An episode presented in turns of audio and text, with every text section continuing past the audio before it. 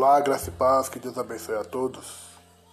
Hoje estamos no quinto dia da série A Última Semana, onde estamos falando sobre a última semana de Jesus, desde sua entrada em Jerusalém até a sua ressurreição. Hoje vamos falar sobre a Páscoa, a mesa da graça e o traidor é revelado. Então, outra vez, Jesus dá uma instrução aos seus discípulos. Ele pede para eles irem até a cidade e ele diz que lá eles vão encontrar um homem com um cântaro de água. Jesus pede para eles seguirem o homem e quando chegarem na casa que o homem entrar, eles perguntam ao dono da casa: Onde está o lugar que celebrarei a Páscoa com os meus discípulos? Jesus informa que o homem mostrará o lugar para eles.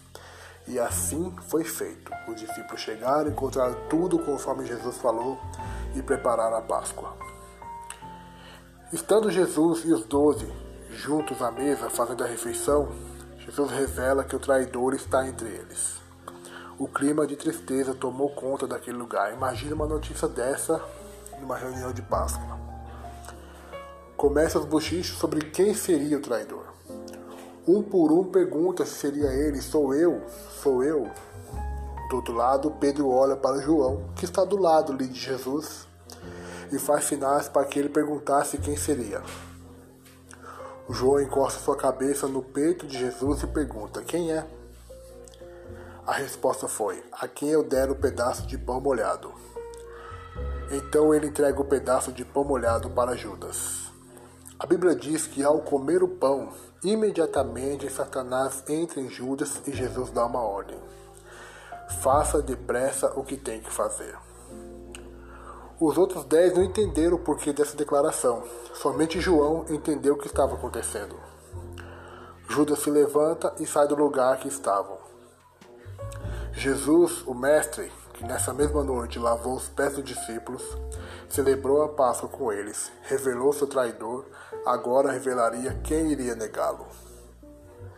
Depois do discurso de Jesus sobre amor e consolo, Pedro diz que estaria disposto a morrer pelo Mestre. Jesus dá uma revelação.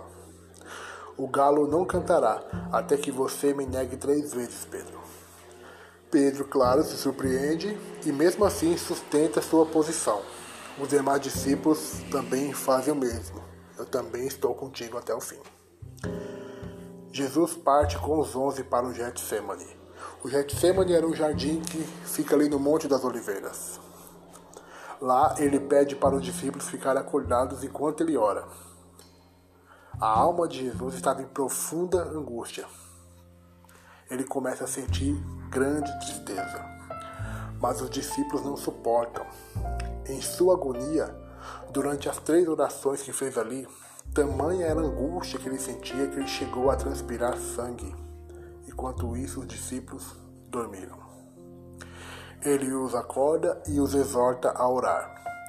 Enquanto ele ainda falava, surge Judas, o traidor que vendeu o mestre. Aquele a quem ele ouviu, andou junto, abraçou, recebeu o ensinamento. Por 30 moedas de prata, com um beijo, ele entrega a Jesus. Surgem os oficiais e seus servos. Pedro reage. Pedro pega sua espada e corta a orelha de um deles. Jesus o repreende, cura o homem, toca na orelha dele restaura a orelha dele. E também repreende o chefe e oficiais e sacerdotes que ali estão. Eu estive o tempo todo pregando, ensinando, e vocês nunca me prenderam. Porque agora chegou a minha hora, por isso que vocês podem fazer isso. Jesus é levado preso. Diante do sinédrio estavam Jesus e aqueles que tanto queriam interrogá-lo.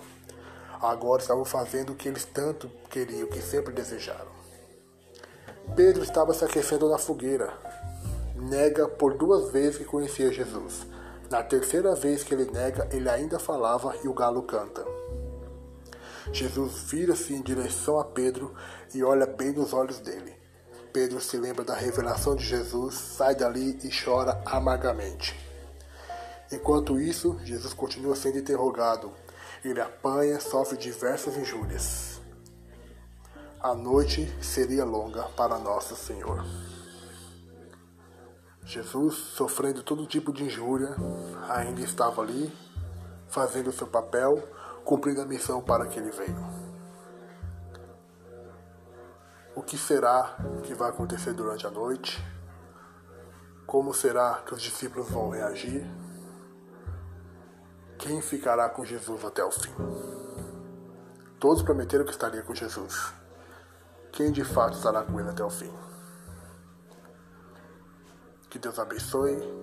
Fique na paz. Fique na paz do Senhor.